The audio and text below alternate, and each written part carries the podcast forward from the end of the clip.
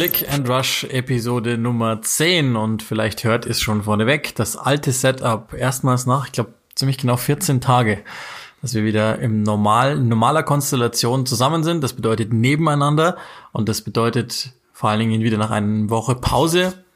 Die Patrone waren ausgenommen, bleiben auch ausgenommen und nach einer Woche Pause wieder beieinander. Ich bin Ed Uli Hebel.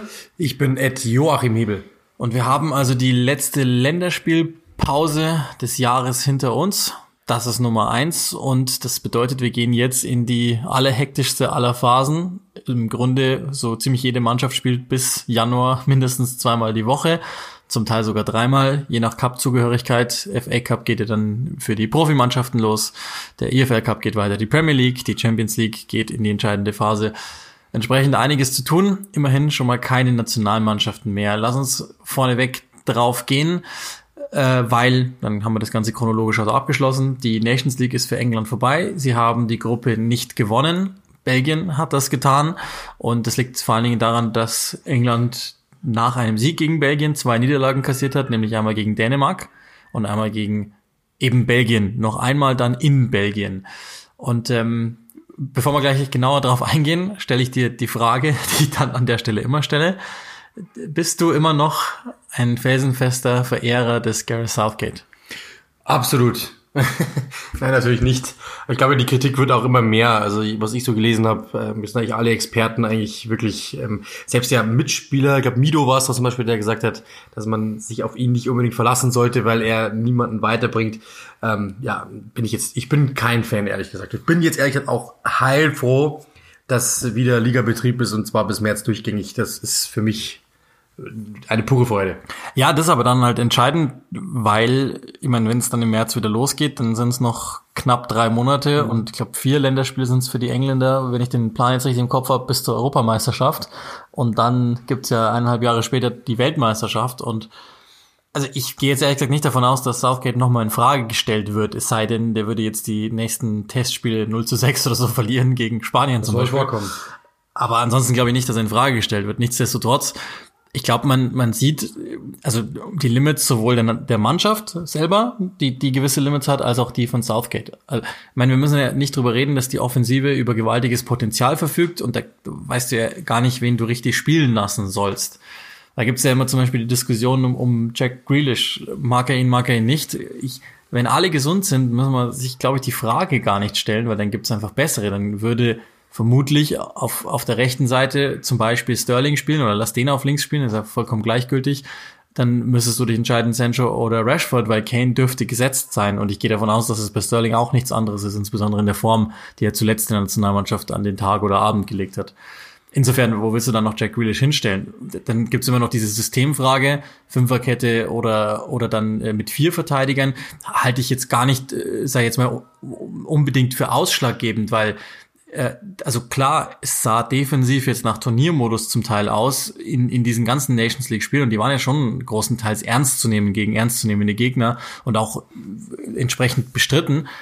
Aber entscheidender ist ja, wie oder kriegt Southgate es überhaupt hin, diese Offensive mit einem Plan zu versehen? Also da sind schon erstaunlich viele Parallelen zu Solskjaer bei United. Also einer, der, der richtige Dinge sagt und wirklich extrem eloquent ist, das muss man ihm lassen aber nicht das Richtige tut oder gar nichts tut zum Teil. Ja, ich könnte jetzt irgendwie so einen Mario Basler auspacken, so Nations League ist mir scheißegal. also ja, das ist einfach, ich glaube, dass, also ich persönlich bin nicht unbedingt sehr motiviert. Ich glaube, dass die, dass die Spieler es auch nicht wirklich sind, so wie es momentan wirkt irgendwie. Das ist einfach, irgendwie, weiß nicht, ich werde damit nicht warm. Das ist einfach, glaube ich, nicht mein, nicht mein Modus. Irgendwie den reinzupressen drei Länderspiele in eineinhalb Wochen. Also ich meine, zwei Länderspiele waren schon immer heftig, was man so gehört hat. Jetzt diese drei Länderspiele, ähm, es ist, also ich glaube, das, den Spielern ist es zu viel. Ich glaube, ähm, den, den äh, Verantwortlichen ist es zu viel. Es ist eigentlich jedem zu viel. Die Vereinstrainer sind am Übergeben, weil sie ihre Spieler abgeben müssen, genau dann, wenn es wieder alles losgeht. Also es ist, ich, für mich macht's wenig Sinn. Ja, es steht eine Europameisterschaft äh, vom, vom Haus, aber der Rest ist, was, was soll das? Das, ist, das steht ja auf einem anderen Blatt Papier. Ob, ob das jetzt sinnvoll ist oder nicht, ist ja vollkommen gleichgültig. Aber wenn die Spiele schon da sind und sie werden ernst genommen, sowohl vom Verband als, als auch von den Spielern und zum Teil kann man jetzt wirklich nicht an der Einsatzbereitschaft zweifeln, sondern das waren ernstzunehmende Länderspiele. Das war in der ersten Länderspielpause nach, nach der Wiederaufnahme der Saison ganz anders, aber jetzt waren das schon bewertbare Spiele, würde ich behaupten. Aber in diesen Spielen hat England sehr viel mehr Fragezeichen aufgeworfen, als sie Antworten gegeben haben. Ich habe ja an, an dieser Stelle auch schon gesagt, ich hätte das auch für die Europameisterschaft befürchtet, hätte die stattgefunden. Jetzt sehen wir es halt in, in einem anderen Turnier in Anführungszeichen oder in einem anderen Konstrukt, das ist ja vollkommen gleichgültig, aber die Probleme bleiben die gleichen. Plus, inzwischen hast du ein, ich weiß jetzt nicht, ob es ein Problem ist, das haben wir auch mehrfach hier diskutiert, aber du hast zumindest die Torhüterfrage dazu, weil Pickford naja, performt hat, ähm, plus jetzt einmal kurz draußen war, Henderson, die, die, der eigentliche Herausforderer Nummer eins, nicht spielt bei United oder nicht so viel, wie er spielen sollte. In der Defensive ist jetzt die Systemfrage dazugekommen. Ich kann mir schon vorstellen, dass, dass grundsätzlich dieses, diese Fünferkette okay ist. Im Mittelfeld bleibt die alte Frage, die ich seit vier Jahren jetzt äh, immer wieder zitiere. Äh, viel auf einer Linie, viele gleiche Spielertypen, wenig Kreativität. Klar, jetzt hat Henderson eine Zeit lang gefehlt, mit dem war es minimal besser, halb gesund in, in der ersten Hälfte gegen Belgien. Und dann eben das, das Problem, dass ich nicht sehe, dass Southgate irgendwas mit dem Ball anzufangen weiß oder die, die Spieler dann irgendwie losschicken kann. Und ich weiß schon auch, dass Jahreswende 1920 was genau andersrum. Da war offensiv alles tipptopp, weil er einfach vermutlich gesagt hat, macht einfach, wie ihr lustig seid. Und da war defensiv alles schlecht. Aber jetzt mal bei aller Liebe, also der, der Kader in der Breite, in der Talenttiefe, den, den suchst du vergebens in Europa. In der Spitze und auch was so jetzt die, die, die, die, die Breitenspitze, wenn es das überhaupt gibt, betrifft, da, da bin ich nicht einverstanden. Das, da, da gibt's bessere Mannschaften, glaube ich. Aber wenn du mal guckst, der hat jetzt alleine in, in den vier Jahren fast 40 Spieler debütieren lassen. Und die sind alle im, im, im weiteren, breiteren Umfeld der Nationalmannschaft. Ich, muss ehrlich sagen, da, da erwarte ich langsam mehr. Southgate ist kein junger Trainer mehr, der ist inzwischen 50 Jahre alt. Ich erwarte mehr. Ja, absolut. Was, also was ich, was mir auffällt, ist einfach, früher hättest du die spielerischen Lösungen nicht gehabt, weil du diese Einzelspieler nicht hattest. Aber das Grundgerüst hat irgendwie bei England immer gepasst. Also die waren ja defensiv jetzt nie irgendwie offen. Ähm, mittlerweile habe ich irgendwie so das Gefühl, dass es umgekehrt ist, dass, dass du jetzt die, die Lösungen hättest. Du hättest die Spieler, du hättest die kreativen Spieler, du hättest die Einzelspieler und irgendwie passt es aber im Konstrukt nicht. Und ähm, ich glaube, dass sich da hat sich eine Menge verändert. Das muss halt einfach, du brauchst halt beides, um irgendwie einen, einen Titel zu gewinnen, um große Mannschaften zu schlagen. Und ähm, ähm, das ist momentan einfach nicht der Fall. Also die, die Spieler wären da, aber irgendwie passt es trotzdem nicht zusammen. Es klickt irgendwie nicht. Äh, insgesamt, um zu sagen, ich vertraue denen hundertprozentig, weil es ist in jedem Spiel so, dass ich immer das Gefühl habe, ja, also die, äh, selbst wenn man dann, dann sieht, die, die marschieren durch die Gruppe durch und, und, und das, äh, wie viel waren es, ich glaube, zehn Qualifikationsspiele in Folge gewonnen oder ich weiß gar nicht, was war. Ja, irgend, sowas. irgend sowas in die Richtung. Und dann denkst du dir so, okay, cool, vielleicht entwickelt sich da wirklich was. Und in dem Moment, wo du das denkst, enttäuschen sie dich wieder. Und ich glaube, also das richtige Vertrauen habe ich ehrlich gesagt weder in die Mannschaft noch in den Trainer, dass sie das von A bis Z dann durchziehen.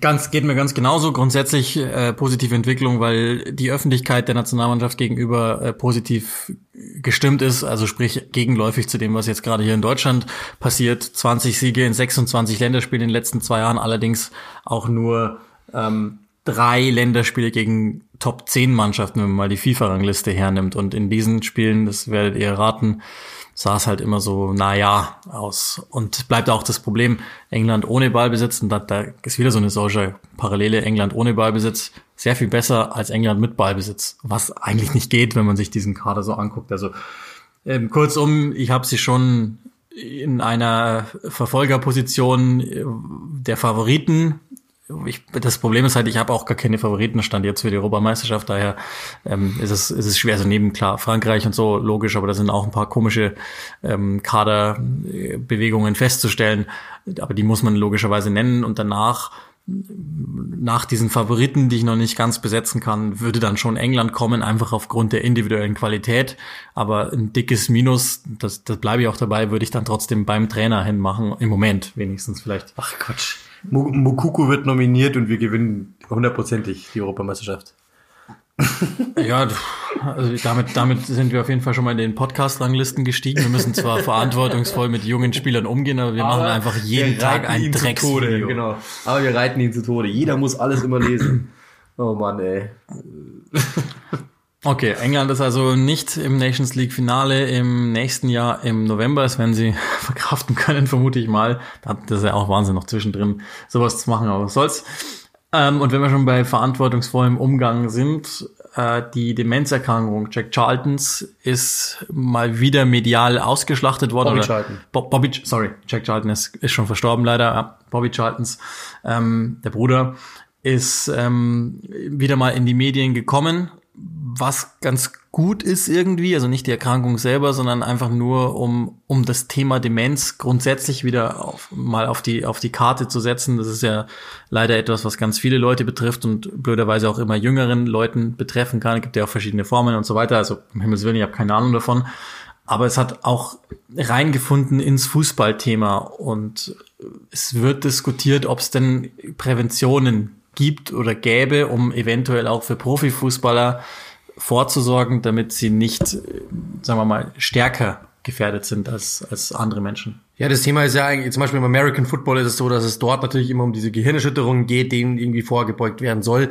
Und jetzt kommt halt der Fußball, muss man ehrlich sagen, für meine Begriffe viel zu spät drauf, wenn man sich mal überlegt, wie lange schon Fußball gespielt wird ähm, und darüber noch nie wirklich nachgedacht worden ist, äh, finde ich, ist es an der Zeit. Es gab eine Trainersitzung unter der Woche, ähm, als eben die Spieler bei den Nationalmannschaften waren und dann wurde eben genau darüber gesprochen, wie man dem eben vorbeugen kann, was man tun kann. Ray Rooney zum Beispiel äh, meinte, glaube ich, dass gänzlich äh, verhindert werden soll, dass die Spieler im, in, äh, im Training quasi Kopfbälle üben und wenn dann halt irgendwie mit weicheren Bällen, was ja eigentlich eine ganz gute Idee wäre. Ähm, Ralf Hasenhüttel meinte zum Beispiel, der hat auf der Pressekonferenz wurde auch angesprochen, er meinte, ohne Kopfball wäre es für ihn schwer gewesen, zum Beispiel Profifußballer zu werden, weil das eine große Stärke war. Ähm, und im, in, einem, in einem Spiel kriegst du wahrscheinlich zwei, drei Kopfbälle. Äh, in einem Training machst du es eh weil du meistens sehr, sehr viel taktisch machst. Also es gibt im Training kaum Kopfballaktionen, so meint er das zumindest bei ihnen nicht weil eben versucht wird, mit dem Ball was zu kreieren und was zu machen, weil dann eben im Spiel.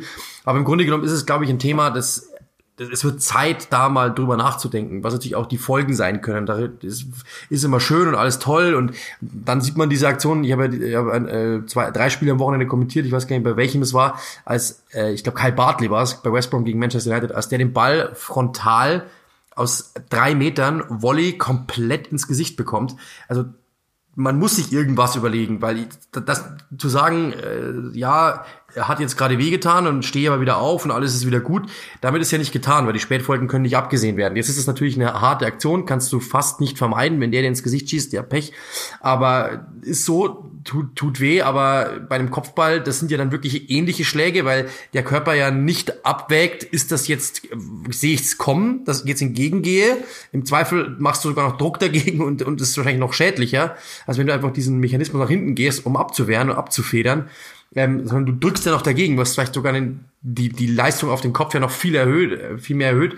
Also da muss man sich was überlegen. Und ich glaube, dass zum Beispiel eben ein Trainingsball, der weicher ist, ich weiß natürlich da dann nicht, das ist dann auch eine Frage, du kriegst den Ball mit einem anderen, äh, du übst was mit einem anderen Ball ein, das ist natürlich ein anderes Gefühl. Ob das dann wieder dieselben Trainingswirkung hat, weiß ich auch nicht, aber es ist natürlich ein Thema, das ich gut finde, dass sich jemand das mal annimmt, weil eben viel zu lange eigentlich über die negativen Formen äh, dort nicht gesprochen worden ist und über die Nachwirkungen. Ist ja schon seit jeher, wie du sagst, ein großes Thema in den USA, auch im Fußball. Es gab, ich weiß gar nicht, ob es das noch gibt, aber da war auch Klinsmann ähm, mitführend beteiligt, die Idee, aus anderen Gründen wohlgemerkt, da ging es jetzt nicht um Demenz, sondern da ging es um das Post-Concussion-Syndrom, also sozusagen nach den vielen Gehirnerschütterungen, ähm, die, die also Spätfolgen, so nenne ich es jetzt einfach mal, Spätfolgen äh, nach Gehirnerschütterungen, die natürlich insbesondere in solchen Sportarten wie American Football, wo es ja darum geht, jemanden ähm, zu Boden zu reißen, ähm, aber auch, äh, da ist auch professionelles Wrestling immer wieder genannt worden, wo natürlich wahnsinnig oft auf dem Kopf gelandet wird und so weiter und so weiter. Und äh, diesbezüglich ist auch mal vorgebracht worden, um sozusagen die später kommenden Schäden schon mal vorab zu minimieren, dass Kopfbälle bis zu einem gewissen Alter abgepfiffen werden. Jetzt kann man sich natürlich vorstellen, wie das dann auch in Europa belächelt worden ist. Ich krieg's nicht mehr ganz zusammen. Da gibt's irgendeine Dokumentation, ich muss das nochmal nachgucken. Ich glaube bei Amazon, wo das wo das ähm, genau beäugt wird und ähm, die die ganzen europäischen äh, ja, Befragten, die ziehen das ins Lächerliche und äh, verweisen darauf, dass es die USA keine Fußballnation seien und so weiter. Ich glaube, äh, also unter dem Gesichtspunkt der, der Verantwortung und wenn man mal überlegt, wie viel ein, ein junger Fußballspieler an Kopfbällen zu tun hat, inzwischen, weil ja auch immer alles noch kompletter werden muss, was das Spiel eines Die Flanken werden schärfer. Das auch und die, auch die Bälle werden Bälle ja immer noch mal ja. ähm, so präpariert, dass sie besser fliegen und es gibt auch noch mal mehr Wucht. Also ich weiß es nicht. Ich, ich bin auch nicht sicher, ob jetzt, also ich kann mir nicht vorstellen, dass die Lösung ein anderer Ball im Training ist. Das glaube ich nicht. Ich kann mir auch schwer vorstellen, dass man ähm, irgendwann sagt, der Fußball mit 13 darf Kopfball haben, mit 12 nicht, wobei ich auch keinerlei äh, Erfahrungen habe oder medizinische Kenntnisse darüber habe. Aber zumindest einfach mal diese, diesen Diskurs in den Profifußball oder generell in den Profisport zu bringen, das halte ich nicht für verkehrt. Und insofern ist es dann äh, gut, dass Bobby Charlton ein zweites Mal sozusagen oder ein drittes, viertes, fünftes Mal, wie auch immer, ähm, eine Art Vorreiter ist in gewissen Dingen. Jetzt muss er halt dann dafür herhalten. Nani? Ja, also sehe ich genauso. Absolut richtig.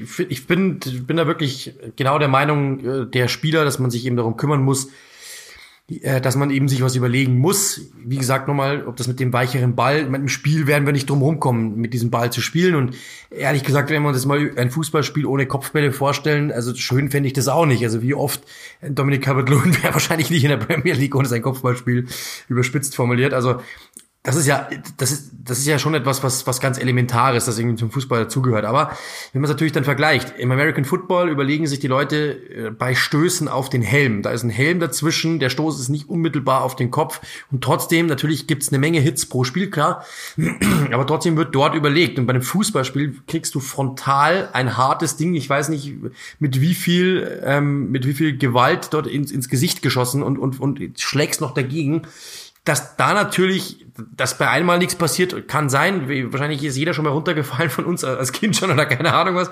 Das kann passieren, ja. Aber also wenn es natürlich regelmäßig passiert, im Spiel fünfmal, oh. äh, im Spiel fünfmal und dann äh, im Training fünfmal und das durch die ganze Woche hin, dann kann ich mir schon vorstellen, dass das was hat. Ob, ob das dann demenzauslösend ist, das sollen dann wirklich Wissenschaftler ähm, dann wirklich auch ähm, darstellen. Das, das, das weiß ich nicht, aber dass irgendwo irgendwie Spätfolgen entstehen könnten, das kann ich mir sehr gut vorstellen. Das ist sehr logisch. Also mir mir wäre es im ersten Schritt mal lieber, dass einfach noch klarer bei potenziellen Kopfverletzungen im Spiel umgegangen wird um den Spieler direkt rauszuschicken, ohne dass er das entscheiden darf. Das ist nämlich auch wieder aufgeweicht in den letzten Jahren, habe ich das Gefühl.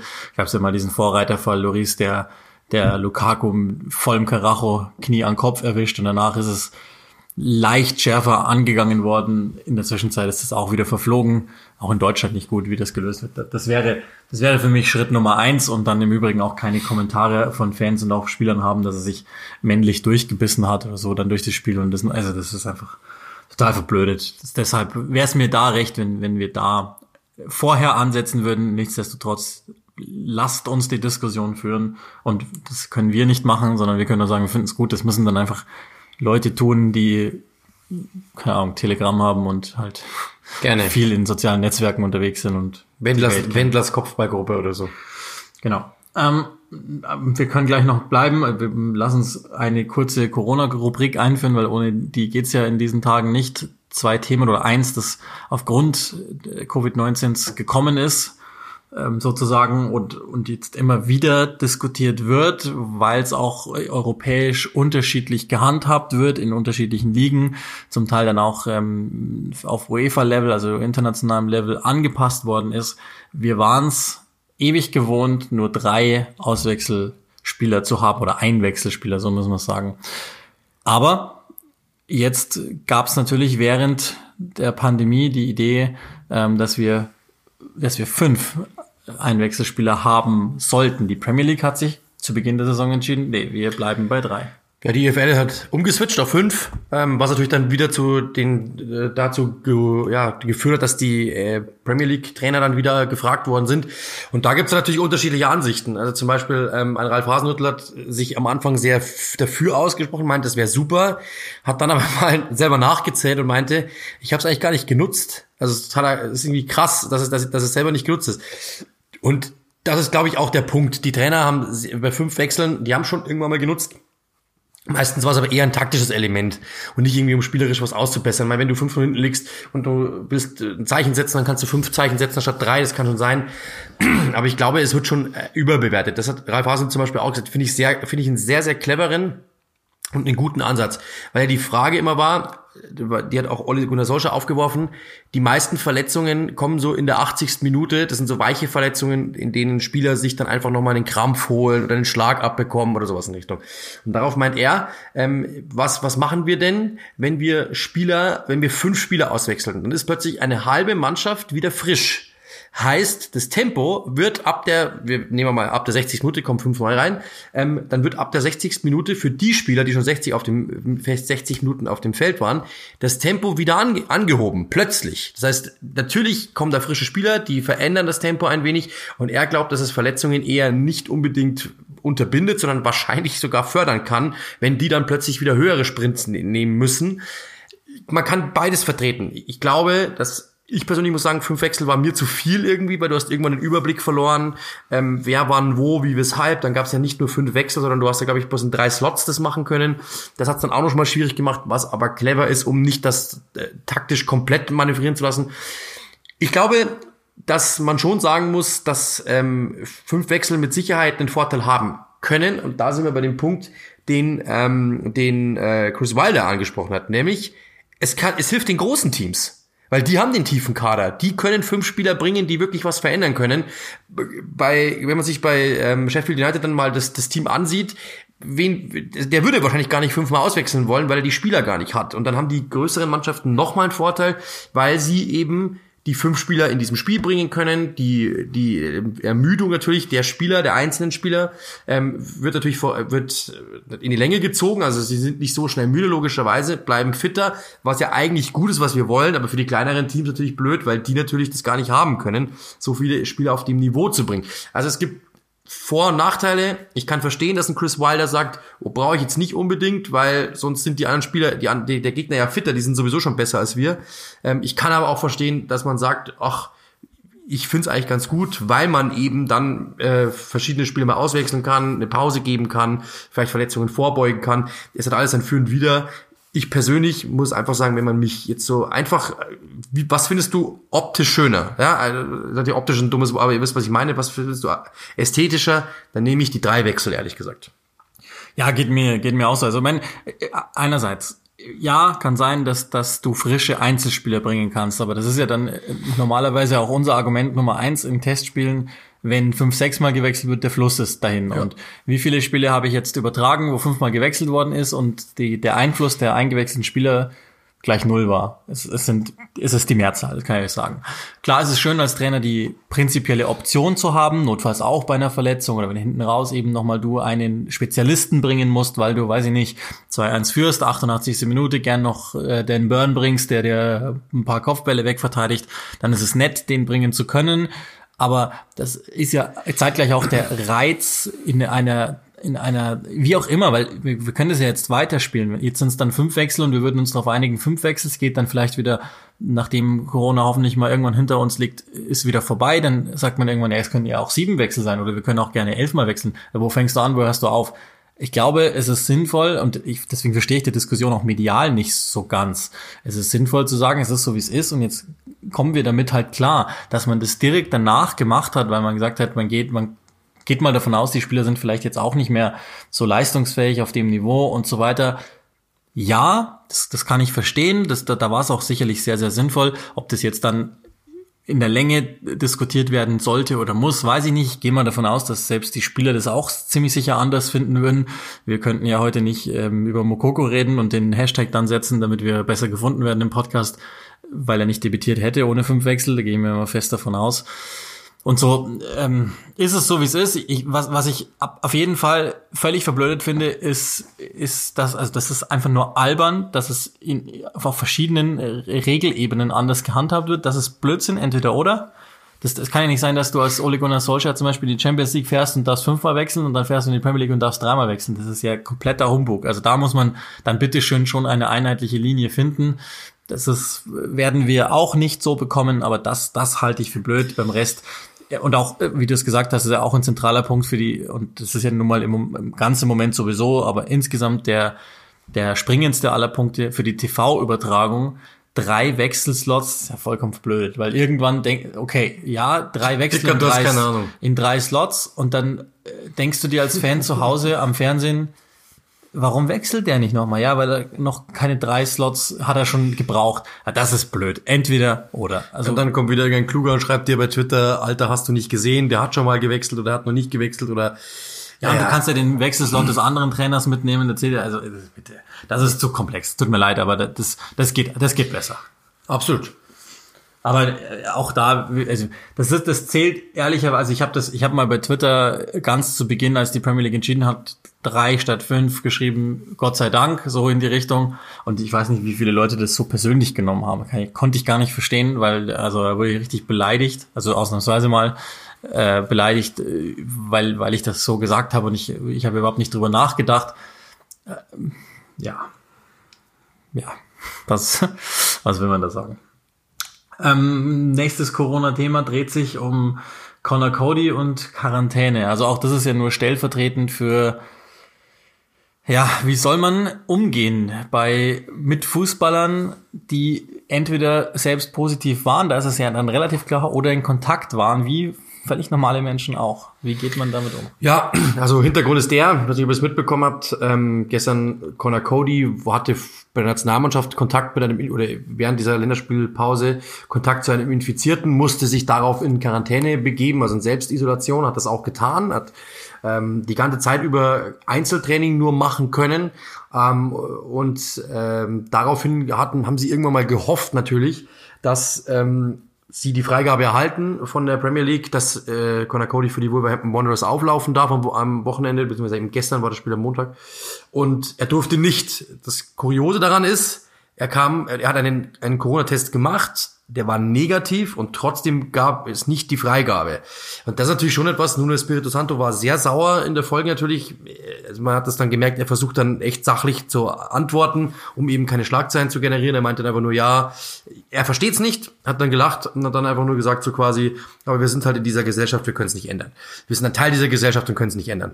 Ist natürlich richtig, aber das Verrückte ist natürlich das, wenn man sich dann anschaut, bei Sheffield, Sander Berge zum Beispiel, das war, war eine ähnliche Situation. Auch bei ihm hieß es eben, ja, okay, die, das Länderspiel der, der, der norwegischen Nationalmannschaft wurde sogar abgesagt. Berge kam zurück und im Endeffekt hieß es dann, ähm, ja, weil, weil in Deutschland die Spieler ja auch spielen durften, darf er auch spielen. Also das ist halt einfach Wahnsinn. Und ein Conor Cody darf dann nicht, obwohl er einen negativen äh, Corona-Test gemacht hat, den Berge mit Sicherheit auch hatte, sonst hätte er nicht spielen dürfen, klar. Aber warum darf es Conor Cody dann nicht?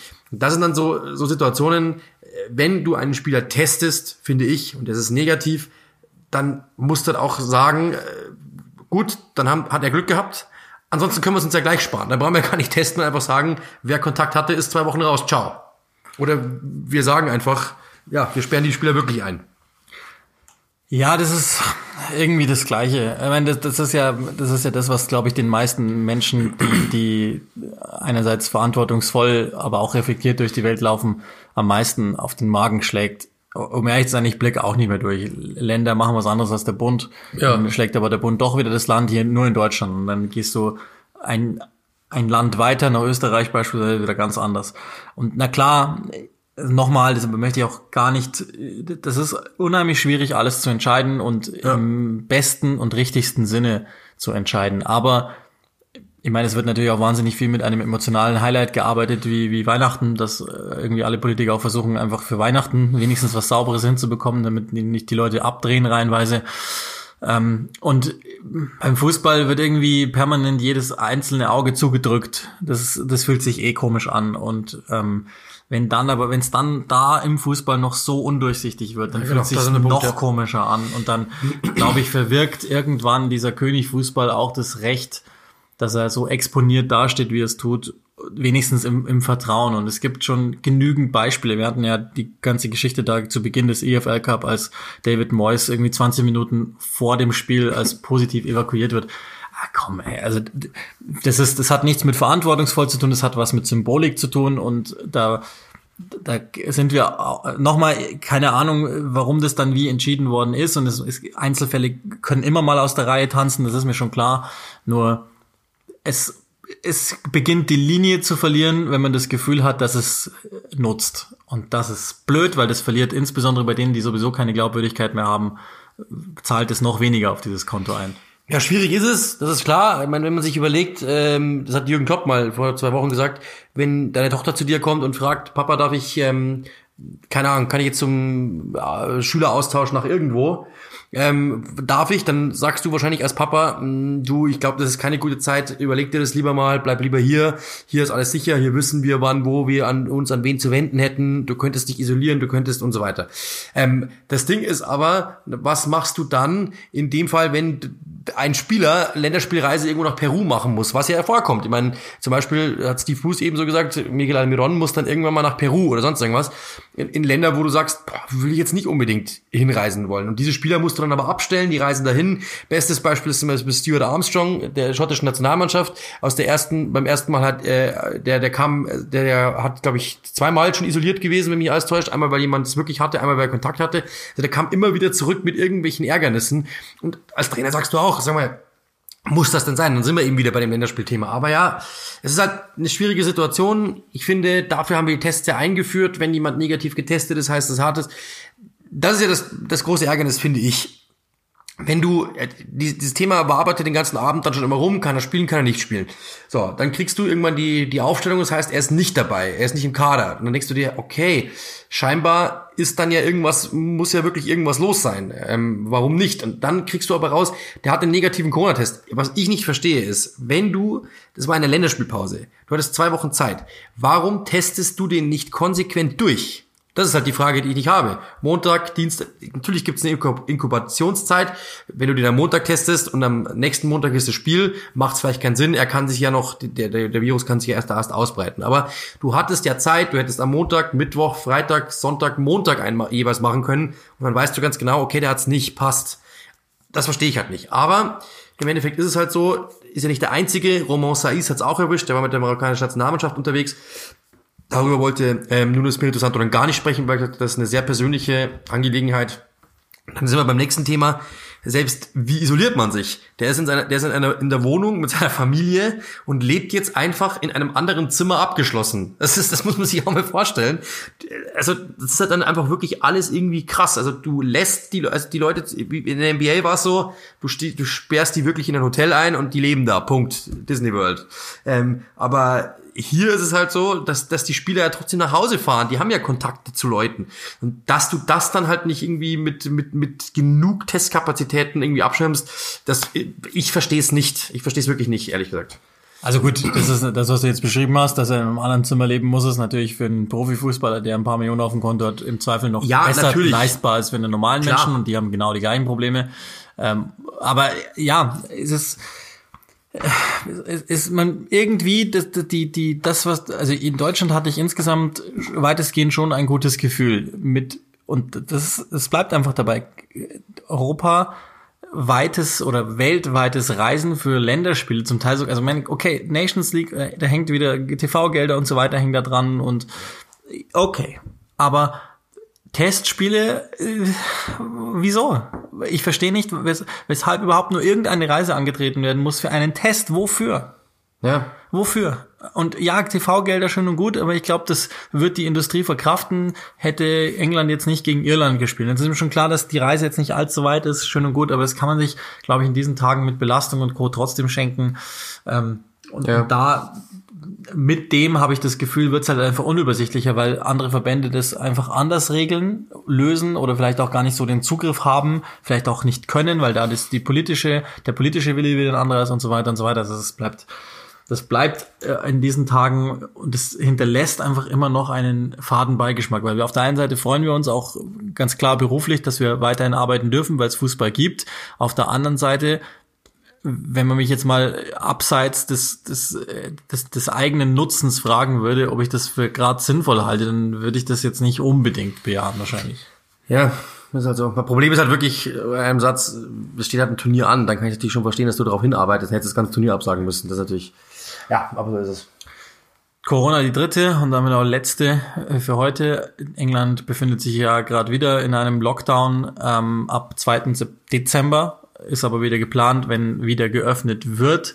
dass einzelne Veranstaltungen nach unterschiedlichem Ranking, auch da gibt es eine Art Ampelsystem in England, lässt die Premier League auch wieder, die EFL hat es ja schon in, in Testballons probiert, auch wieder bis zu 4000 Zuschauer zu bei Premier League Spielen. Das Ganze ist natürlich hoch bejubelt worden von den Clubs in der Premier League.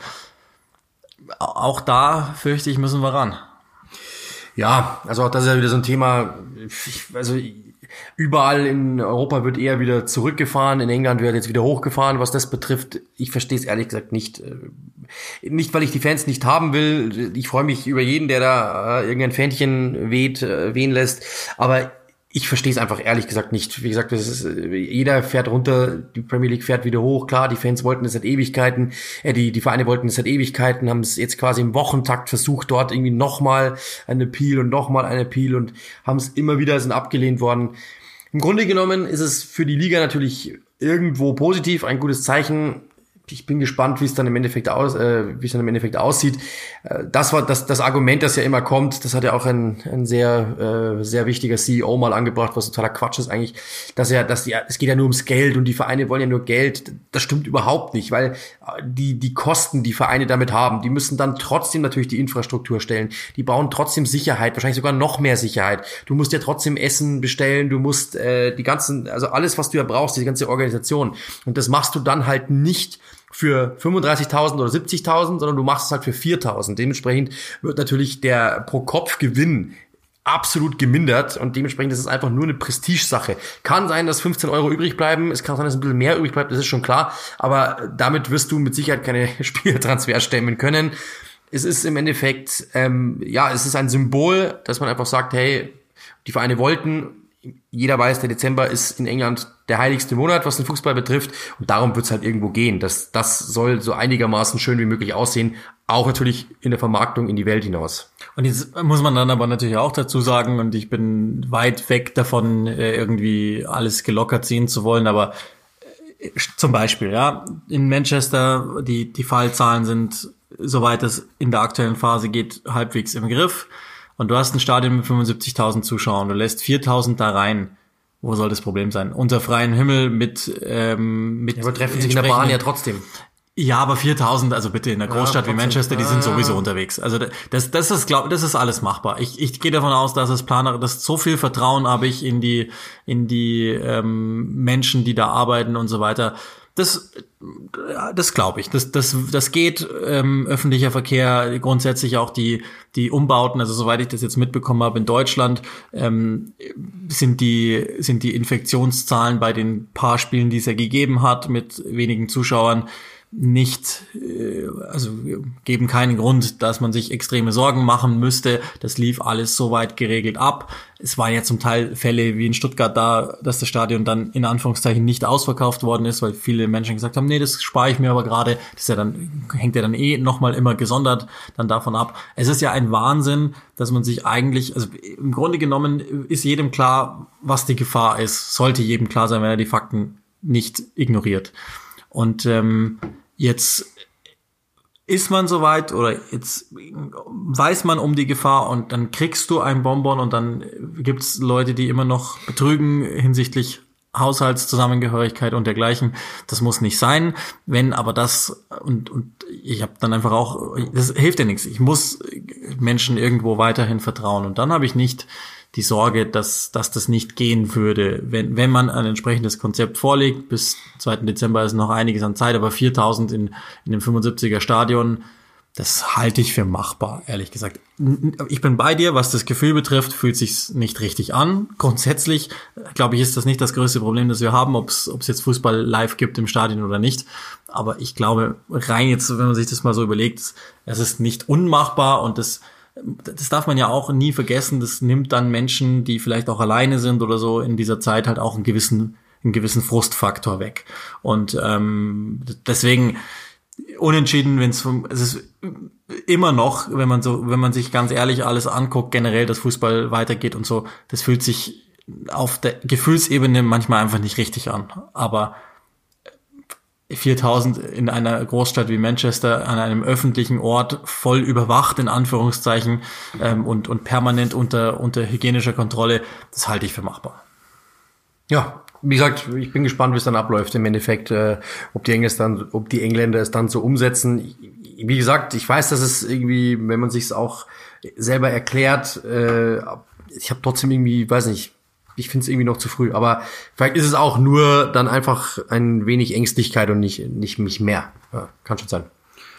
Bevor wir das Thema des Tages anbringen, das ähm, die, die Patrone schon kennen, äh, lass uns ganz kurz noch über eine Personalie reden, die, die ähnlich wie Mokoku ziemlich sicher klickt und deswegen können wir sie auch arschlachen, wie wir lustig sind, weil das machen alle anderen auch.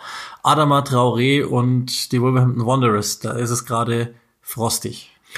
Ja, das ist frostig. Ähm, die, also Adama Traoré ist wahrscheinlich einer der Shootingstars der letzten Saison gewesen, gerade im Weihnachten richtigen Hype erlebt mit äh, sensationellen Vorlagen, mit sensationellen Toren. Ähm, äh, wahrscheinlich der schnellste Spieler der Premier League, wahrscheinlich der schnellste Spieler der Welt, ein absolutes Athletikmonster. Und äh, die Wolves war, standen kurz vor einer Vertragsverlängerung im letzten Monat. Jetzt aber hat Adama Traoré die Verhandlungen abgebrochen ähm, weil er die letzten fünf Spiele nur noch Joker war und er eben meint, er war ziemlich, äh, wortwörtlich hieß es, er sei angepisst. Ähm, weil äh, er eben nicht mehr spielen darf. Und er vermutet mit seinem Berater zusammen, dass das Ganze eben Taktik sei, äh, um ihn zu zwingen, quasi zu unterschreiben, damit er dann eben bleibt, logischerweise. Und sie wäre also quasi, sie lassen ja keinen spielen, der, äh, ja, der eventuell gehen könnte. Und das ist natürlich die ganz große Frage jetzt. Jetzt hat er gestern wieder gespielt durfte äh, gleich von Beginn an. Frage natürlich dann, ob dann Nuno Espirito Santo ihn deswegen hat spielen lassen, weil er, er das sich zu Herzen genommen hat und sagt, ja gut, dann geben wir ihm wieder die Chance oder ob das wirklich sportlich, rein sportlich war, würde mich mal interessieren, weil er zuvor ja eigentlich schon immer, äh, ja, zuvor äh, die Mannschaft eben äh, gesessen hat mit, mit, dem, mit Neto, mit Potenz und er da keine Chance mehr hatte zuletzt. Aber ja, es ist momentan echt schon, schon eine verrückte Zeit, weil auch Jiménez ein Interview gegeben hat in der Woche, dass er sich vorstellen kann, äh, irgendwann mal zu gehen. Manchester United und Juventus haben offiziell angefragt und hatten auch Kontakt gegeben. Äh, Pedro Neto hat ein Angebot bekommen von Juventus unter der Woche, also bei den Wolves ist eine Menge los. Ähm, Gerade auch Doherty, mit Doherty ist einer gegangen, äh, der ja wirklich in der letzten Saison sehr, sehr wichtig war. Sie haben jetzt also erstmals dann auch einen wichtigen Spieler verloren also bei den Wolves ist, ist schon jetzt auch eben eine Frage. Das ging, also das erste Mal, dass jetzt auf dem Transfermarkt nicht alles nach oben ging, sagen wir mal so. Im Endeffekt dann schon wieder, weil sie haben es gut geklärt bekommen durch die Transfers. Aber ja, es könnte erstmal sein, dass wirklich dann auch Spieler mal gehen. Das ist dann natürlich auch die Krux, wenn du als Verein dich so aufgestellt hast, wie du dich aufgestellt hast, mit dem Strippenzieher Mendes im Hintergrund, der der Spieler zuführt, aber logischerweise auch ein gewisses Interesse hat, dass er die dann auch wieder abführt, nämlich gegen Geld im Idealfall. Und ähm, das ist natürlich schon, das, das wird spannend zu sehen sein, weil, weil genau diesen, diesen Kreis, diesen Teil des Kreises haben wir ja so gar nicht gehabt. Bislang haben die verpflichtet, verpflichtet, verpflichtet. Okay, klar, sie haben jetzt auch im Sommer eben, wie du gesagt hast, ein paar veräußert, schön und gut, aber dann haben sie auch entsprechend wieder groß genau. und hoch nachverpflichtet. Aber was passiert denn, wenn denn die zwei, drei, vier die, die da sind und die sie, also ich meine, bei Jota, glaube ich, war Wolverhampton, das war Win-Win im wahrsten Sinne, aber bei Adama, glaube ich, kann man schon davon ausgehen, dass sie den gerne behalten würde und bei Jimenez werden sie, werden sie alles tun, um den zu behalten, weil sie eine ganz schlicht andere Mannschaft wären ohne ihn. Und ähm, das bleibt schon interessant, wie, wie dann die Einflüsse sich einander ähm, verhalten gegenüber. Also äh, wie viel Einfluss genießt Mendes, wie viel Einfluss genießt Nuno Espirito Santo, der ja auch unter Mendes äh, in Anführungszeichen arbeitet, natürlich jetzt nicht in dem Sinne ganz klassisch in der Hierarchie so zu sehen, aber ähm, wie viel Einfluss hat der wirklich und wie viel ist es ihm wert, sozusagen diese eine Quelle eventuell versiegen zu lassen, dafür, dass er einen 100 Millionen Transfer macht. Ohne jetzt zu sagen, dass Adam mal 100 Millionen bringt, aber so in die Richtung kann es schon 80 gehen. Heißt das, ja. ja. Ja, ich finde es taktisch ganz spannend, ehrlich gesagt, wie die Wolves da vorgehen. Weil äh, die Frage ist ja wirklich, die ist ja aufgeworfen äh, von Adama selbst, der sagt, die lassen mich nicht spielen, um mich zu zwingen, einen Vertrag zu unterschreiben, damit ich wieder spiele. Das kann man jetzt aber auch andersrum spielen. Vielleicht ist es sogar so, dass sie sagen, wir, äh, solange der Vertrag nicht unterschrieben ist, nehmen wir den jetzt mal aus dem Schaufenster raus, dass nicht andere äh, Wahnsinnige auf die Idee kommen, zu sagen, aha, der hat noch nicht verlängert, äh, verhandeln wir mal. Das ist auf jeden Fall nach hinten losgegangen, weil Adam mal das jetzt in die Öffentlichkeit getragen hat. Und damit liegt der Ball eigentlich wieder auf seiner Seite, wenn man ehrlich ist, weil er natürlich jetzt machen kann, aber er natürlich jetzt in der Situation ist, dass jeder um ihn herum weiß, okay, da ist keine gute Stimmung, wieso sollten wir nicht mal anrufen und 70 Millionen hinlegen, 50 Millionen hinlegen, 60 Millionen hinlegen? Vielleicht sind die so verzweifelt, dass die ihn abgeben und sagen, okay, dann ist Ruhe. Kann sein. Also ich glaube, dass die gute Ausgangslage der Wolves, das sah ja wirklich gut aus, dass er verlängern würde. Es hieß, es sei kurz vor Abschluss. Die ist jetzt dahin. Und jetzt sind die Wolves wirklich in der Pflicht zu sagen, hey, äh, ja, du spielst wieder und du darfst. Und dann ist natürlich schon, ähm, dann ist natürlich schon spannend. Aus Adamers Sicht natürlich schon heftig, muss man auch sagen. Ich glaube, das ist das 28. Spiel in Folge, das in der Premier League nicht getroffen hat, oder 27, ich weiß nicht, irgendwas in die Richtung. Die Leistungen waren zuletzt jetzt auch nicht mehr so beständig, dass man sagen müsste, er muss unbedingt spielen. Und er hat mit Potenz und Neto zwei, die wirklich klasse zuletzt drauf waren und dem Team enorm geholfen haben. Also es ist nicht gesagt. Also es, du, du, du kannst mir nicht hundertprozentig versichern, dass er nur deshalb nicht gespielt hat, weil es Taktik ist. Sondern das hat, kann auch sportliche Gründe haben. Das ist sehr wahrscheinlich sogar. Ja, man, das gab es ja früher durchaus des öfteren Mal, dass er genau aus diesen Gründen nicht gespielt hat. Aber klar, da, da wird jetzt allerhand rein interpretiert werden. Und, und ich, also, wenn jetzt mal aus Adamas persönlicher Sicht, muss man ja auch mal ehrlich sagen, der ist in vielen ähm, Versuchen hat er nicht so gut ausgesehen. Jetzt passt er zufällig ganz gut in dieses Konstrukt und das ist klar eine Waffe, da müssen wir nicht drüber reden in, in, in einer Art und Weise, aber der hat natürlich auch schon noch gehörige Schwächen. So ist es nicht. Und äh, ob man für so jemanden 80 Millionen ausgeben sollte, das steht auch noch auf einem anderen Blatt Papier und das würde ich dann auch gerne nochmal sehen in einer anderen Situation. Also das sei nur ihm auch dann vielleicht bei der Überlegung mitgegeben, dass der natürlich jetzt darüber nicht glücklich ist, noch dazu, wenn er das Gefühl hat, und das hat man ja schon in Stellen vorher gehört, also bei Aston Villa oder auch bei Barcelona, dass der, ähm, sagen wir mal, seinen eigenen Kopf hat, also es ist schon äh, durchaus nicht ausgeschlossen, dass der sich veräppelt fühlt und dann etwas emotionaler hochgeht, als das normalerweise der Fall wäre es wirkt schon auch da ähm, so, als hätte das Potenzial äh, zwischen beiden Stellen, also Wolverhampton und dem Spieler, da was abreißen zu lassen. Das wirkt schon so, als hätte das zumindest das Potenzial dazu, dass aus, einfach nur aus Misskommunikation dann am Ende ein, ein ähm, viel zu oft zitiertes, zerschnittenes Tischtuch entsteht. Ja, und man muss ja mal eines sagen. Also ich habe das gestern auch im Spiel gesagt. Also es ist natürlich, Ralf Hasenhüttl hat zum Beispiel gesagt, wir sind ein ganz anderer Verein als die Wolves, weil wir Spieler nicht kaufen können, die uns sofort weiterhelfen. Wir müssen versuchen, über System her Spieler zu generieren, die dann Spezialisten sind und unser System so weit besser machen. Das ist, das, du, jeder weiß zum Beispiel, was ein Ryan Bertrand kann, jeder weiß aber auch, was er nicht kann. Wenn der funktioniert in diesem System, wird mit Sicherheit mal einer mit einem Angebot kommen, aber die werden natürlich nicht mit solchen Scheinen wedeln wie bei den Wolves, wo tolle Einzelspieler in einem tollen System natürlich gleich nochmal wirklich exponentiell wachsen und dann sieht's einfach aus, als wäre da ein, ein, ein unfassbarer Spieler und dann kommt natürlich jemand und versucht dir die Spieler auch irgendwann mal abzulotsen, was natürlich gut ist irgendwo, weil du kriegst natürlich aus einem 40 Millionen Spieler kannst du schnell mal 80 machen oder 90 oder keine Ahnung was, klar, aber du verlierst diese Spiele natürlich auch wieder. Und dann kommt natürlich dazu, ähm, Southampton hat droht jetzt nicht unbedingt einen Will Smallborn zu verlieren oder einen, einen James Ward Prowse, weil die haben natürlich eine ganz andere Bindung. Ja, also natürlich überspitzt und ein wenig heftiger dargestellt, aber ihr wisst, was ich meine. Dagegen ein, ein Fabio Silva, ja, der wechselt doch nicht zu den Wolverhampton Wanderers, weil er in der Bettwäsche schon geschlafen hat. Der kannte die vor drei Jahren noch gar nicht. Der kannte die vor zwei Jahren wahrscheinlich noch gar nicht. Und dementsprechend, die Bindung ist natürlich nicht da. Das ist ein Projekt, das ist jedem bewusst. Die, das ist ein aufstrebender Aufsteiger gewesen vor zwei Jahren. Und dementsprechend ist es natürlich absolut irgendwann äh, Import-Export wird es werden, da bin ich mir ziemlich sicher.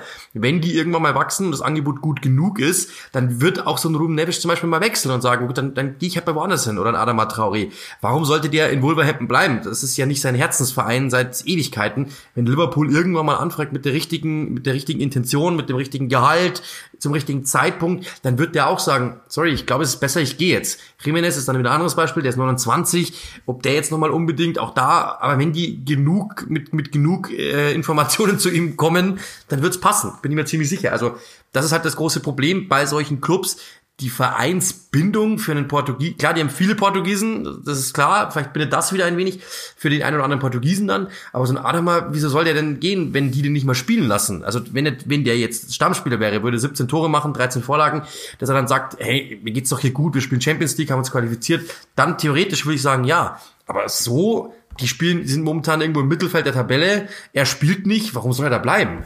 Theoretisch, wenn er Liverpool kommt, sagt, wir bieten 70.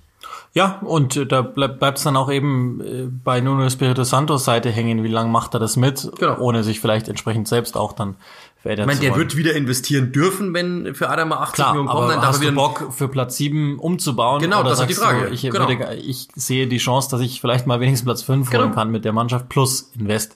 Das Geld ist ja offenbar mein, da. Vielleicht gibt's in Portugal noch Flügelspieler, die jetzt ja schnell verpflichten können. Cristiano Ronaldo vielleicht oder so. Vielleicht hat der doch irgendwie. Aber ja, so ist es. Das ist einfach irre. Das ist einfach, es ist natürlich auch nicht einfach für solche Clubs. Es ist Fluch und Segen zugleich. Ein Projekt zu sein, mit Geld im Hintergrund, da du krieg, kannst schnell äh, akquirieren, kannst schnell Spieler holen. Problem ist halt, wenn du irgendwann mal groß bist und der Erfolg aber nicht gleichzeitig sich einstellt, hast du einen riesen, wenn der, wenn der Erfolg sich einstellt, dann hast du die Begehrlichkeiten. Wenn er sich nicht einstellt, hast du natürlich trotzdem das Problem, dass natürlich vielleicht irgendwann mal die Spieler, die einzeln aufgefallen sind, weg wollen. Das könnte ich auch sein. Machen wir das Thema zu. Einzige Anmerkung, der heißt nicht Drobnevsch. Ja, stimmt. Und dann kommen wir zum Thema des Tages und das ist logischerweise die Vertragsverlängerung von Pep Guardiola. Da müssen die Patrone jetzt durch.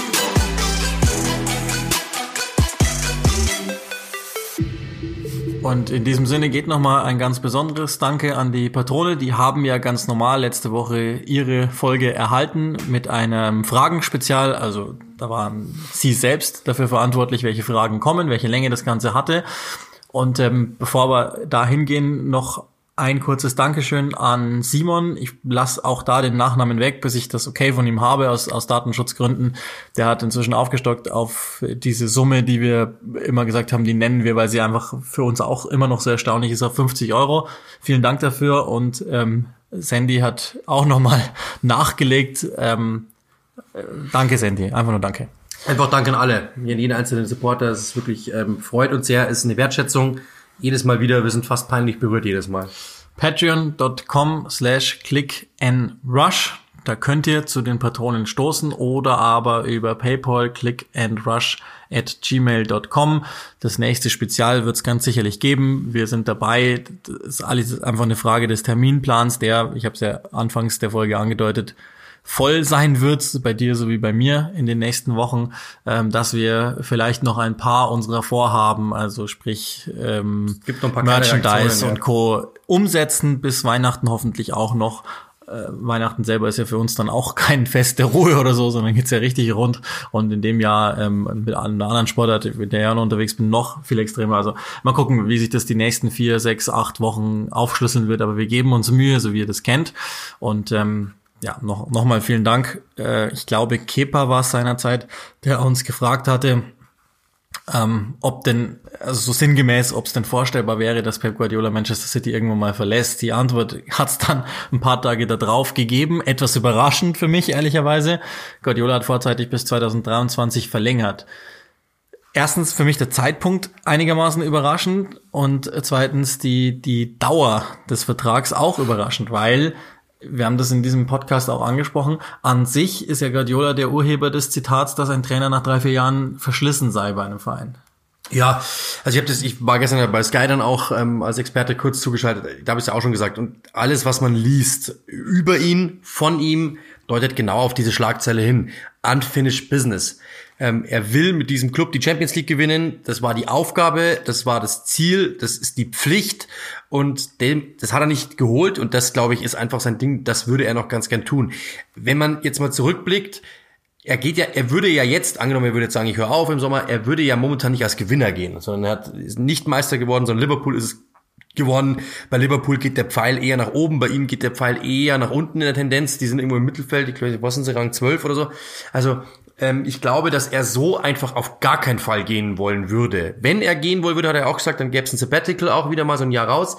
Äh, aber ich kann mir, ich, also ich kann es mir nicht vorstellen. Wenn man ihn dann aber sieht am Wochenende bei diesem 0 zu 2 gegen Tottenham, wie er da saß. Das war schon wirklich sehr begossen. Äh, aber im Endeffekt, er will die Champions League gewinnen. Der Club, das kann ich mir auch nicht. Also sagen wir so, wenn er die Champions League gewinnen will, ja, das nicht mit City. Mit wen gibt's denn noch? Er ist bei Bayern München durch, er ist bei Barcelona durch. Welche Clubs gibt's denn noch, die es können? Real Madrid wird er wahrscheinlich nicht machen, kann ich mir irgendwie nicht vorstellen, dass er sich diesen, das antut, dieses Barcelona-Real-Ding. PSG ist kein sicherer Champions League-Sieger. Äh, dann gibt's vielleicht noch Juventus Turin. Da, das könnte ich mir vorstellen, dass er da irgendwann mal landet. Aber im Grunde genommen war's das ansonsten. Ähm, er hat nicht mehr so viele Möglichkeiten. Und warum sollst du von City weggehen, wenn du da mal warst? Ähm, ich, ich kann das aus Erfahrung sprechen. Ich habe es bei FIFA auch mal gemacht, da zu sein. Du, du gehst einfach von so einem Club ungern weg, weil du hast ja alles. Das Stadion passt. Du hast, ähm, du, du hast eine gute Mannschaft. Du kriegst, wenn du äh, genug Argumente hast, kriegst du auch ein gutes Transferbudget und das kriegt er jedes Jahr wieder. Wo, wo willst du hin, wo es dir besser geht, wo du wirklich weißt, du kriegst mehr, du hast mehr in der Hand. Ähm, dazu eben die ganzen Chicky Bergestein und wie sie alle heißen, diese ganzen Spanier um ihn rum, ähm, die sind ja alle, die sind die mal alle total zugeneigt und dementsprechend es ist ja eigentlich Peps Show dort und es ist Peps Club. Warum sollte er weggehen? Das, äh, glaube ich, ist, es gibt nicht viel genug Gründe, um zu gehen. Äh, kann ich mir nicht vorstellen. Außer wer halt irgendwie wirklich ich habe keine Lust mehr, ich brauche jetzt mal eine Pause. Das könnt ihr mir vorstellen. Also, ich meine, auch da. Irgendwas stimmt nicht in der Mannschaft, woran auch immer das liegen mag. Und ähm, das haben wir in dem Supporter-Podcast ja auch äh, kurz aufgedröselt. Ähm, es ist schon so, dass äh, einem ehemalige Spieler von ihm erzählen, dass er wahnsinnig anstrengend sein kann und dass sich das irgendwann abnutzt. Und ich glaube schon, dass es einen gewissen Abrieb geben könnte. Aber jetzt sind wir genau bei dem Punkt, das hast du ja schon völlig richtig angedeutet. 100 Prozent hat er diesen Vertrag nur unterschrieben gegen absolut mehr Einfluss. Und das bedeutet mehr Einfluss für ihn selbst und weniger Einfluss für alle anderen. Sprich, das ist mit großem Abstand der mächtigste Trainer, der bei Manchester City und mit ziemlicher Sicherheit auch generell in der Premier League je gearbeitet hat. Und das bedeutet, er muss einerseits aufgrund der Altersstruktur, er ist ja ein paar Führungsspieler losgeworden in den letzten Jahren, freiwillig oder unfreiwillig, ist ja geschenkt. Er muss Fernandinho ausbauen, er muss Aguero ausbauen, er wird ähm, entsprechend weiter auf diesen Positionen sich verstärken. Das wird er deswegen nur gemacht haben, wenn er das absolut grüne Licht äh, bekommen hat, zu schießen auf dem Transfermarkt. Das wird er tun. Und er wird sich in den nächsten ein, zwei Jahren, und es gehen ja jetzt schon die ersten Gerüchte rum, er hat Jack Grealish wohl ausgemacht als einen, den er unbedingt haben möchte, Harry Kane ebenso weitere werden folgen, 100 Prozent. Und ich bin ziemlich sicher, dass das nicht Gerüchte bleiben, sondern, also jetzt nicht bei den beiden besagten, Grealish kann ich mir sehr gut vorstellen, bei Kane weniger, aber wie auch immer, er wird, er wird äh, eine Truppe haben, da müssen wir uns keine Sorgen drum machen, dass die konkurrenzfähig sein wird. Und und das äh, haben wir ja noch nie beantwortet gesehen. Und vielleicht reizt ihn das auch als jemand, der sich von Herausforderungen durchaus, glaube ich, einfangen lässt. Er hat noch nie eine erste Delle überwinden müssen. Und das muss er jetzt gerade, weil was wir gerade sehen, ist eine Delle. Die waren wieder besser gegen Tottenham, aber Tottenham ist gerade halt einfach kälter. Nicht das, also ja. das kennt Guardiola. Aber was hat Mourinho gesagt? Ähm, Sie können gerne den Ball nehmen, 80 äh, 80 Prozent Ballbesitz. Sie können gerne den Ball nehmen. Ich nehme die drei Punkte. Ja, darum geht's eben. Das ist eben Pep mal gewesen, dass sie einfach trotzdem gewonnen haben. Das funktioniert nicht mehr, äh, wenn man sich das mal überlegt. Also, ich glaube, die Hälfte der Premier League-Spiele haben sie nicht gewonnen in dieser Saison. Ähm, das ist schon, das ist, das ist einfach zu wenig, muss man klar und deutlich sagen. Und ähm, ja, wie gesagt, ich sehe es genauso wie du. Ich glaube einfach, dass er einfach sieht, was habe ich, ist ja. so eigentlich super, ähm, warum sollte ich gehen? Und ich glaube schon, auch wenn er immer sagt, er sagt das ja selber über sich, da kokettiert er natürlich äh, maßlos, wenn er sagt, ähm, ja, ich habe es ja noch nie bei einem großen Club bewiesen äh, oder ich habe es ja noch nie ähm, irgendwie bei einem kleinen Club bewiesen. Ich war immer bloß bei großen Clubs und ähm, die, die, die, der Lob gilt eigentlich den kleineren Clubs, weil bei, mit Manchester City kann jeder gewinnen. Das ist natürlich absolut eine Nebelkerze. Der Typ tickt natürlich schon so, dass er natürlich mit dieser Mannschaft immer gewinnen will und der will natürlich logischerweise auch die Champions League gewinnen. Dafür kam er und die Mannschaft jetzt einfach zu gehen, so nach drei, jetzt nach, nach diesen vier Jahren, glaube ich, waren es jetzt, zu sagen, ähm, ja, jetzt gehe ich einfach mal und lass die, die Mannschaft so leicht im absinkenden Modus da so dahin dümpeln. Ich gehe aber am Ende der Saison. Das, kon das kann ich mir auch nicht vorstellen. Ich glaube, dass das schon so ein Typ ist, der schon ganz gerne mit einem Titel übergeben würde. Also allein schon mal, um sich da, also so viel, so viel, ähm, so viel Selbstverliebtheit traue ich ihm schon noch zu, dass er ganz gerne als äh, mit, mit, der, mit der Statue vom Stadion gehen würde. Lieber als mit Rang 12. Auch positiver formuliert. Ich glaube, das ist auch ein völlig hehres Ziel, einfach zu sagen, ich für mich hab, hab Klar. bin angetreten, ich ja, möchte ja, die Champions League und ich gehe dann, wenn ich sie habe. Und das Absolut. ist, glaube ich, völlig legitim, das zu tun. Ich habe schon gesagt, einerseits ist der Zeitpunkt überraschend, weil, weil ich gerade gar nichts vernommen hatte von Vertragsgesprächen, aber das ist ja, weil sie sich eben alle da ganz gut zu verstehen scheinen bei Manchester City Usus, dass das eben so passiert. Und andererseits auch in eine Phase, als die Spekulationen wieder losgingen. Auch, das, da wurden wir eben gefragt, wen könnten wir uns vorstellen als Nachfolger. Kurzer Spoiler, es ist wahnsinnig schwierig gewesen. Ähm, Nagelsmann wurde immer mal wieder genannt und so, aber dann ist jetzt Ruhe und damit, glaube ich, ähm, ja, das ist, ist ein guter Zeitpunkt. Das, ist das Problem, dass auch jeder Club hat, der mal einen großen Trainer hatte. Ja, äh, Bayern hatte, Ancel hatte äh, Guardiola, Ancelotti. Wen willst du danach holen? Du hast halt immer das Heinkes davor, ja. Dann brauchst du halt den ähnlichen Namen oder du hast für dich ja den Anspruch, äh, einen großen Namen zu holen. Wen gibt's in den City da holen könnte? Also das ist City hat überhaupt kein Interesse, zumal man auch hört, dass die Scheichs ihn ja auch wirklich lieben. Also es ist ja nicht nur so, dass sie sagen, das ist ein ganz guter Trainer, sondern die mögen den, die schätzen den, die schätzen seine Art, weil er eben so diesen der hat ja sowas schon sowas Unnahbares, ich will dem gefallen. Äh, und, und ich glaube, das, das reizt die enorm, die wissen ganz genau um diese Strahlkraft dieses Typen äh, und, und sie wissen ja auch, dass er sportlich was drauf hat. Das ist ja ungenommen. Dementsprechend, warum sollte sich City davon trennen? Und für ihn macht es ja auch Sinn, zumal das Gehalt wird mit Sicherheit eher erhöht worden sein, als, als, als kleiner geworden sein. Der Einfluss wird mit Sicherheit größer geworden sein der, das Transferbudget, das würde sich mit Sicherheit auch schriftlich geben haben lassen, bleibt nicht bei 80 Millionen, sondern es wird bei, auf 150 erhöht oder was weiß ich. Und dann kann er machen, was er will im Sommer. Bin ich mir ziemlich sicher, oder vielleicht im Winter schon, ähm, bin ich mir ziemlich sicher, weil im Endeffekt äh, mein, jeder wusste, dass er ein Typ ist, der eigentlich jetzt aufbrechen möchte nach solchen, nach solchen Phasen. Ähm, und das würde sich für sich als Verhandlungsposition genutzt haben. Die Frage ist natürlich schon, wie geht er damit um? Weil es ist das erste Mal, dass er halt bei einem Club ein zweites Kapitel aufschlagt, wo er wirklich sagt, ich verlängere und ich bleibe und nicht nur diese erste Vertragslaufzeit, sondern ich mache mehr. Das ist das erste Mal und da bin ich jetzt gespannt, wie er damit umgeht, weil es psychologisch für ihn was Neues ist und natürlich auch wie der Club umgeht und die Situation, in der er jetzt ist, ist ja nicht Rang 1 und ist mir alles super, sondern er hat schon was vor sich. 60-Minute Warning, wir sind schon drüber, deshalb machen wir das so schnell wie möglich zu jetzt hier und äh, bringen uns aber noch selbst was fürs Google-Ranking Mokoko, Mokoko, Mokoko, Mokoko, Mokoko, Mokoko. Bis nächste äh, Woche. Können wir noch irgendwas sagen? Gibt es noch irgendwas? Mokoko, was war noch das Thema? Covid, äh, Maskenpflicht, irgendwas. Wir finden schon ein paar Hashtags. Macht's gut, bis bald.